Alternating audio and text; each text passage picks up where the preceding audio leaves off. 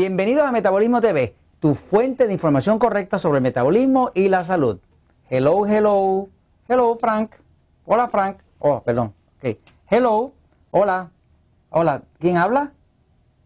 Ah, ah, María Ángela. Ah, de Colombia. ¿Cuál es la pregunta? Ah, que si las frutas son A o son E. Ok. Yo soy Frank Suárez, especialista en obesidad y metabolismo. Tenía una llamada urgente de María Ángela, de Colombia. En Colombia se está vendiendo el libro El Poder del Metabolismo. Hicimos una versión colombiana, pronto viene una de Costa Rica y demás. Pero hacen una pregunta muy inteligente a la, amiga María Ángela, ¿no? Este, está preguntando si las frutas son A o son E o cómo debe considerarse. Voy a leer un poquitito la nota de, la amiga aquí, de Ángela María, perdón, ok. Perdón, Ángela María, de, Colombia, de Colombia. Yo estuve en Bogotá, me fascinó, quedé loco con Bogotá. Arepas y todo eso, maravilloso, maravilloso. Ok, dice, ah, hmm, eh, me, ha parecido que el tema de las frutas lo toca muy a la ligera en el libro. Está hablando del libro El Poder de Metabolismo.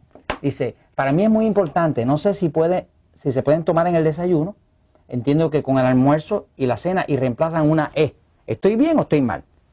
Ángela María. Bueno, pues eh, yo creo que al contestarle a Ángela María podemos contestar a todas esas otras personas que se han dado cuenta que en el libro Poder de Metabolismo no hablamos muchísimo de las frutas. Hay una parte en el libro Poder de Metabolismo donde se está explicando la dieta 2x1 y 3x1, donde se explica que las frutas caen en el lado E.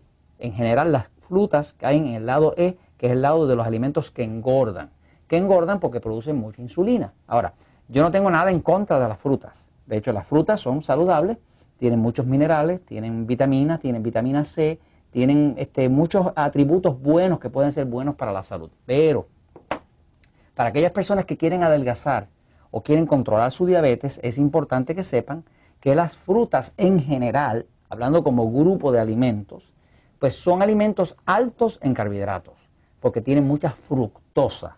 La fructosa es el azúcar natural que existe en la naturaleza. ¿no? Las frutas tienen fructosa y la fructosa se llama fructosa porque viene de las frutas. Este, eh, ahora, podemos reconocer diferencias entre las frutas. Por ejemplo, eh, nosotros recomendamos mucho que si una persona quiere comer fruta, que trate de comer las frutas que son menos dulces. Eh, hay una cierta sabiduría en la naturaleza. Fíjese que las frutas en su estado natural solamente crece en cierta parte del año. No existe realmente ninguna fruta que crezca todo el año. Hoy en día se han desarrollado variedades que las logran crecer todo el año, porque son que las han, ido germinando y creando de cierta forma que entonces se pueden criar todo el año, se pueden plantar todo el año. Pero en la naturaleza, de forma normal, las frutas pues son en los meses de verano y en los meses de invierno pues hay menos y hay países donde prácticamente no hay fruta. O sea, la fruta es algo temporero, no es algo que esté disponible siempre en la naturaleza. Eso le dice algo, ¿no? Eh, de hecho, eh, hay personas, las personas que tienen un sistema nervioso excitado, que es el sistema nervioso ese que es más eh, hiperactivo, que es más de acción, que tiene dificultad para dormir, que tiene dificultad para digerir, como se explica en el libro El Poder de Metabolismo, en el capítulo que se llama Todos no somos iguales, si usted, si usted se identifica con un sistema nervioso excitado, que es ese sistema que es más delicado a la digestión y demás, pues las frutas le van a venir mejor que a nosotros, los que tenemos un sistema nervioso pasivo, que es un cuerpo bastante más carnívoro, donde realmente es el montón de fructosa que tiene la fruta lo que hace que nos engorda. Este, pero las frutas en general, en, como grupo, se pueden considerar altas en fructosa y al ser altas en fructosa, pues entonces van a ser altas en producción de insulina. Y si producen mucha insulina, pues no le van a ayudar mucho a adelgazar. No le estoy diciendo con esto que usted no coma fruta. Le estoy diciendo que usted tiene que considerar las frutas en general dentro de los alimentos tipo E. O sea, que a la hora de comerse un postre es mejor comerse una fruta que comerse, digamos, un helado, un mantecado o un chocolate bien eh, lleno de azúcar.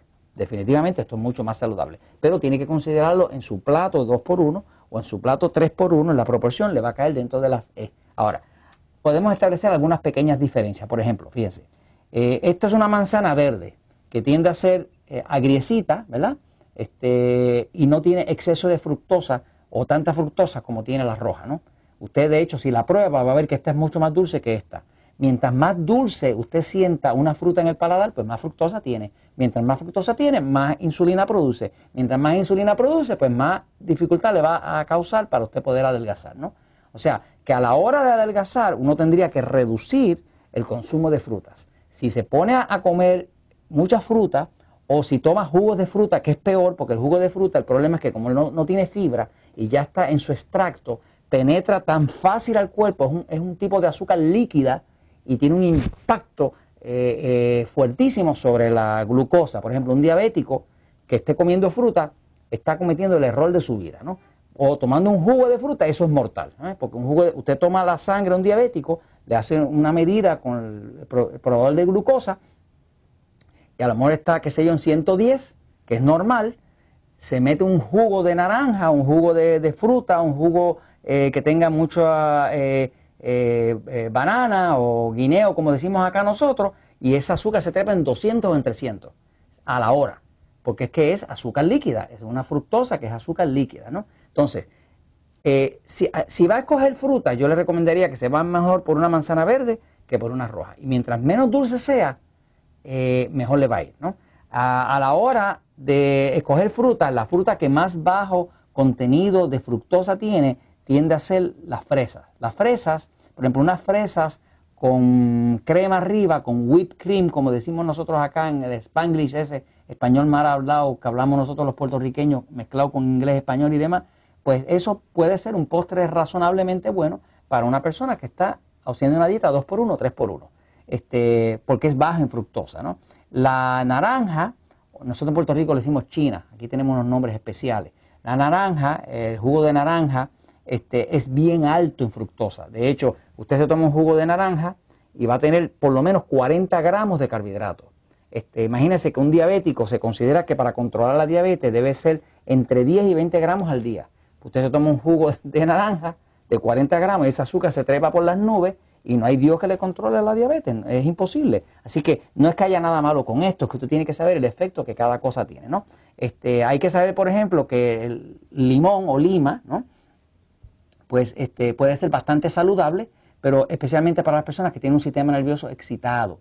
Eh, esto es ácido como tal, pero se convierte en alcalino. ¿eh? O sea que el hecho de que el limón sea ácido no significa que no sea bueno para usted, porque cuando usted lo consume se convierte en alcalino. Inclusive hay personas que cuando tienen un ardor en el estómago, o sea, indigestión, se toman un jugo con limón, con lima, ¿verdad?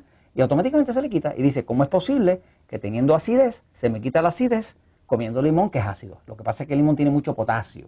Y el potasio es bien alcalino y le neutraliza los ácidos excesivos que tenga en el estómago, ¿no? Y puede ser bastante saludable. Por ejemplo, hay personas que se preparan un jugo de limón o lima este, con algo como sucralosa, con esplenda o con stevia, con stevia, con la hoja de stevia, que, no aumenta la glucosa, este, y eso puede ser bastante saludable, ¿no? Este, eh, el, acá en Puerto Rico le decimos esto un guineo, es que era mi teléfono, ¿no? el guineo eh, en Venezuela por allá le dicen cambur, en México le dicen plátano, este, algunos sitios le dicen banano, este, cada país tiene como su propia denominación. Acá en Puerto Rico pues somos medios loquitos y le llamamos guineos, no sé ni dónde salió ese nombre, he tratado de buscar de dónde salió, no lo encuentro.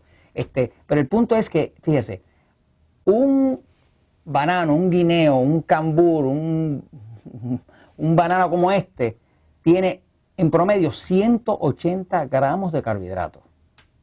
180, y este no es de los más grandes, ¿no? ¿Qué pasa? Si yo corro el cuerpo de un diabético con 20 y el cuerpo de una persona que quiera adelgazar no debería estar con mucho más de 40 o 60 y me como uno de estos al día, son 180. Ya usted sabe que la ropa no le va a quedar más grande, puede que le quede más apretada. Sigue. Así que eh, no hay nada malo con esto, ¿no? Es cuestión de saberlo usar y en el momento que ya usted ha adelgazado, pues se puede comer su frutita de vez en cuando, asegurándose de que no sea excesivamente, que trate de que no sea en jugo. Y esto se lo comentamos porque las frutas son buenas, pero la verdad siempre triunfa.